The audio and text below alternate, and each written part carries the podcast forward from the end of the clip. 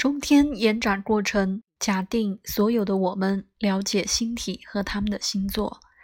当我们看到一个人有一个射手座中天被木星守护，我们立刻被这个描述的意义淹没。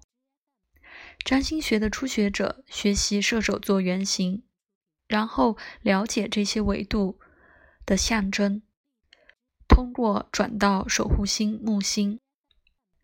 木星携带了运送象征的射手座的整体形态，然后为了职业的延伸，在星盘跟随着射手座中天，我们了解到木星在哪儿，哪儿就带有中天的迹象，告知我们不需要淹没在反复的意义串联中是很重要的。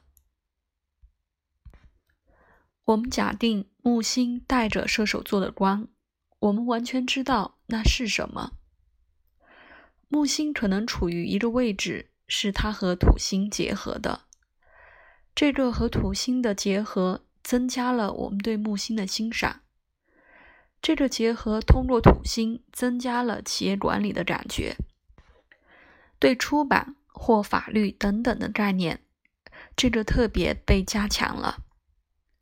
因为木星土星的结合可能发生在三到九宫轴线，交流、出版、国际化、学术等等的轴线。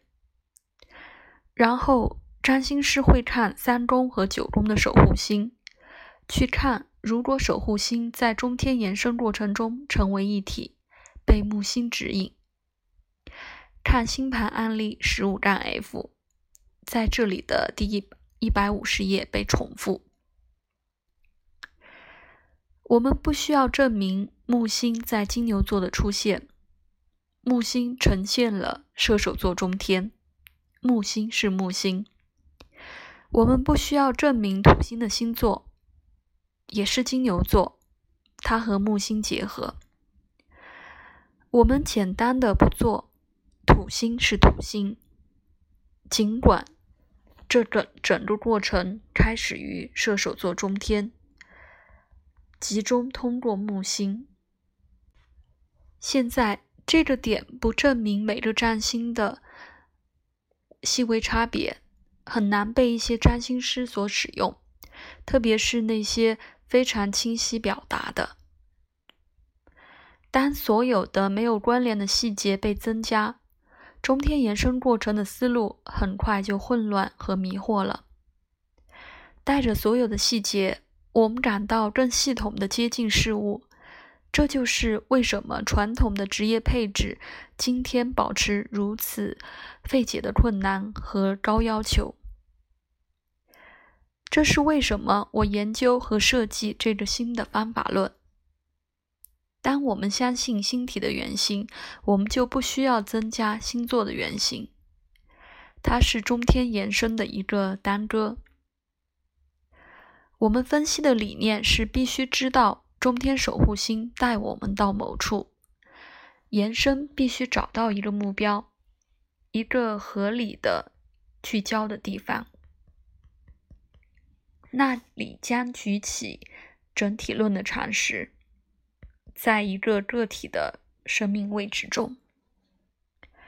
当我们使用定位星的动力学。我们假定我们信任每个星体的原型，一个星体定位另一个，关联两个星体，一个思路来自一个到另一个，被延伸到另一个的步骤，到迂回前进。我们带着木星、土星向前一个步骤，通过注意到金星是他们的守护星。金星守护三宫，突然吸引我们所有的注意，因为中天守护星木星的目标。当我们说金星是木星、土星的守护星，守护星座的星体保持连接。我们说并知道金星现在推进在中天延伸过程中已经累积的分析。在交流出版产业的企业管理，我们看着找到金星，看它位于哪里。金星在巨蟹座逆行，意味着在中天延伸过程中没有什么，它是游走的。这个游走把圆形延伸放在悬而未决的思路，我们必须与以某种方法固定它。我们更进一步检查，它是月亮回到三宫与天王星结合。这是强调三九宫轴线的第三个回声，关键是最初通过木星的出现，然后我们被指引检查九宫，可能是为了最终的确证。九宫出版的宫位被冥王星守护，冥王星自己很清晰的和中天联系。冥王星在这里是混合的，除了和中天的联系，它六分月亮。在职业配置中，几乎总是一个关键。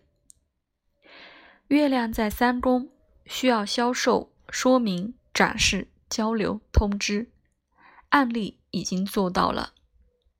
经过这些互相联系的象征，是木星的本性。中天的守护星被土星和更多的星体扩张。